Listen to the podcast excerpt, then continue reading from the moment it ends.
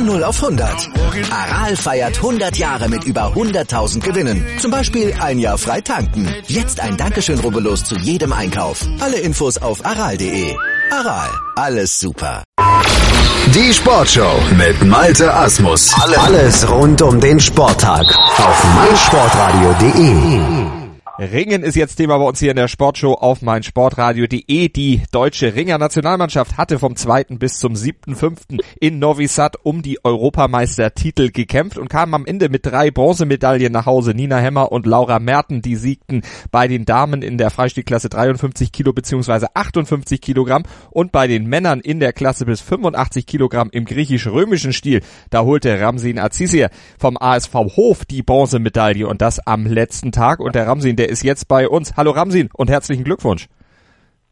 Servus, hallo, Dankeschön.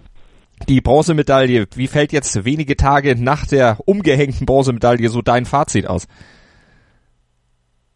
Ja, auf jeden Fall bin ich überglücklich und sehr erleichtert, da ich äh, im Halbfinale unglücklich gegen einen Türken verloren habe.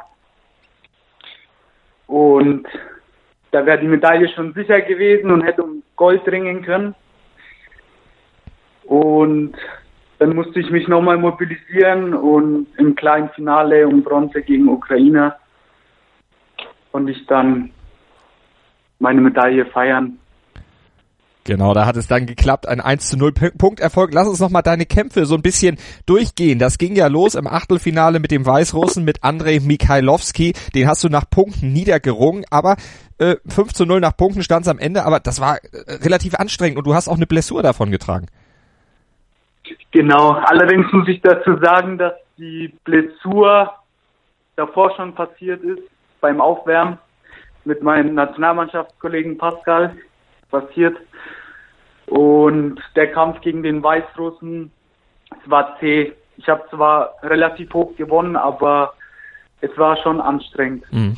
Wie, wie, genau hast du dir diesen die Verletzung am Auge, glaube ich, war es, äh, zugezogen im, äh, beim Aufwärmen? Genau, beim Aufwärmen. Kurz mal Spitzen gesetzt, zwei Minuten gerungen und dann sind wir mit dem Kopf zusammengestoßen.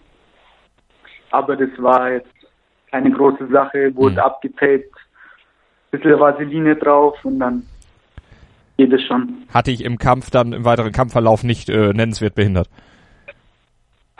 Nee, solange es nicht ins Auge läuft. Ah. Und, also behindern tut es eigentlich nicht. Also. Und wehtun tut auch nichts. Man steht unter Adrenalin. Ah. Da merkt man nicht viel. Konzentriert sich also auf den Kampf und im Achtelfinale, wie gesagt, hat es gut geklappt. Dann im Viertelfinale auch gegen den Armenier, gegen Maxim Manukian 2 zu 1 gewonnen. Wieder so ein sehr enger Punkt. Äh, Sieg, wo hast du da den, oder wo, was hat da für dich den Unterschied am Ende ausgemacht? Also ich muss sagen, gegen den Armenier, da gibt es ja eine kleine Vorgeschichte. Und zwar auf der Olympia-Qualifikation. Äh, letztes Jahr habe ich sehr knapp gegen Maxim verloren. Und ich habe die Quali schon in der Hand und habe sie dann noch abgegeben. Und da wollte ich mich einfach revanchieren. Und der Kampf war sehr, sehr zäh und sehr, sehr hart. Allerdings konnte ich dann mit 2-1 als Sieger von der Matte gehen. Mhm. Und da war ich überglücklich und stand im Halbfinale. Und da hast du dann mit dem Türken äh, Metehan Bazar äh, es zu tun bekommen. Da stand es am Ende 3 zu 3. Du hast aber trotzdem, weil eben der Türke die letzte entscheidende Aktion gesetzt hatte, verloren. Äh, wie hast du den Kampf äh, gesehen? Du sagtest vorhin auch, es war unglücklich, hätte auch durchaus andersrum laufen können. Ja, definitiv. Der Türke auch kein Unbekannter, den hatte ich ähm, auf der Weltmeisterschaft, konnte ich klar besiegen. Wahrscheinlich hat er einen besseren Tag erwischt. Es war auch ein bisschen Glück dabei.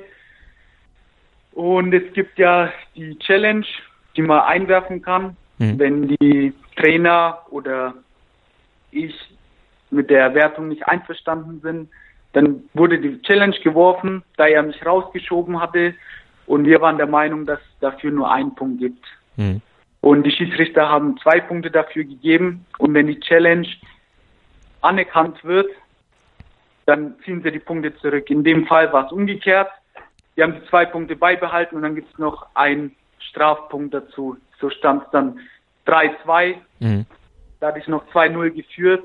Dann konnte ich noch mal rausschieben, konnte verkürzen auf 3-3, aber er hat die höhere Wertung mhm. gehabt mit der 2 und deswegen habe ich leider, leider Gottes verloren. Aber du bist ja ins Finale um die, die Bronzemedaille zumindest gekommen und hast dort dann den ukrainischen Gegner Luri Skriuba dann mit 1 zu 0 glatt geschlagen. Also da musstest du dich dann natürlich aber auch wahrscheinlich nochmal richtig motivieren, denn äh, die Enttäuschung nach dem Halbfinale, die hast du sicher da noch ein bisschen gespürt, oder? Ja, auf jeden Fall. Da ist man auf jeden Fall erstmal richtig down. Aber da hatten wir, ich glaube, drei oder vier Stunden Zeit, und in den drei, vier Stunden konnte ich mich nochmal sammeln und mich nochmal motivieren. Und habe ich mir gedacht, die Medaille hole ich mir jetzt. und das hast du mir nicht nehmen. Genau, das hast du geschafft. Bronzemedaille also bei den Europameisterschaften gewonnen in der Klasse 85 Kilogramm im griechisch-römischen Stil. Du hattest ja auch, äh, bist ja schon Militärweltmeister geworden. Du hast bei den Europaspielen in Baku eine Bronzemedaille geholt. Jetzt die Europameisterschaftsmedaille in Novi Sad. Wenn du mal so ein Ranking oder so eine Reihenfolge deiner Medaillen aufstellst, welche war denn bisher die wichtigste aus deiner Sicht? Äh, ich würde sagen, die ist gleichgesetzt mit denen von den European Games. mhm. Und dann die Militärweltmeisterschaft. Und dann kommt der Rest. Okay. Und was kommt für dich jetzt in dieser Saison noch? Was ist dein nächstes großes Ziel? Also für mich steht jetzt noch ein Turnier an in Polen, ist ein sehr starkes Turnier. Und wir sind viel unterwegs jetzt auf der WM-Vorbereitung. Mhm. Und die Weltmeisterschaft ist in Paris im August. Allerdings wird da mein Nationalmannschaftskollege Dennis Kuttler ringen. Und ich werde mich dann in der Zeit auf die Bundesliga konzentrieren bei meinem neuen Verein Wackerburghausen. Was rechnest du dir mit Wackerburghausen in der Bundesliga aus? Die waren ja in den letzten Jahren vor allen Dingen in der zweiten Bundesliga dann im Süden sehr, sehr ja, aktiv und vor allen Dingen auch sehr erfolgreich. Jetzt eben durch die Neustrukturierung in der Bundesliga jetzt aufgerückt. Äh, was, was habt ihr euch da vorgenommen? Habt ihr da schon Ziele gesetzt für die neue Saison? Ja, also wir haben sehr gut aufgerüstet und ich sag mal, unter die Top 3 wäre schon top. Oder Finale wäre hm. wär sehr schön. Also schon gleich ehrgeizige Ziele gesetzt, aber so soll es auch sein. Wir drücken dir und deiner Mannschaft natürlich die Daumen, Ramsin, dass es auch dann so klappt, wie du dir das vorstellst. Und ich sage vielen Dank fürs Interview. Ich danke. Mein Lieblingspodcast auf meinsportradio.de.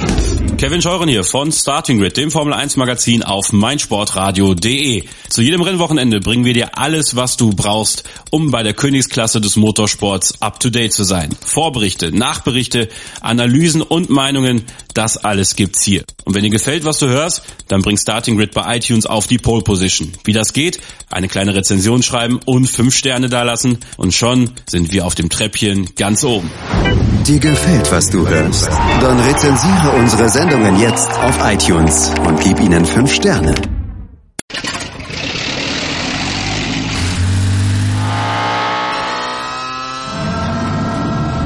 Von 0 auf 100. Aral feiert 100 Jahre mit über 100.000 Gewinnen. Zum Beispiel ein Jahr frei tanken. Jetzt ein Dankeschön, rubbellos zu jedem Einkauf. Alle Infos auf aral.de. Aral, alles super.